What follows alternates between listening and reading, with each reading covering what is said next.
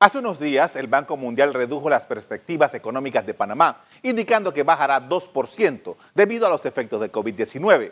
En marzo, Panamá se convirtió en el primer país latinoamericano en salir a los mercados internacionales, emitiendo bonos soberanos por 2.500 millones de dólares para atender los efectos del virus.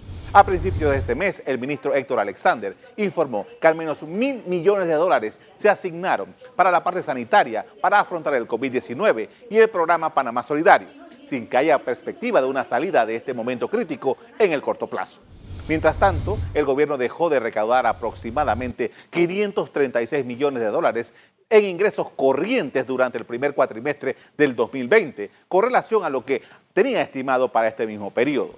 En el tiempo transcurrido y los meses por venir, la actividad económica no mejorará, lo que provocará disminución en las recaudaciones superior a lo ya registrado. Para enfrentar ese panorama, los directivos del Ministerio de Economía y Finanzas han adelantado que tendrán que salir nuevamente a buscar más financiamiento, pues la economía del país no tiene otra fórmula para manejar esta falta de liquidez en el Estado. ECO te invita a revivir este contenido entrando al canal 1 de VOD de Cableonda.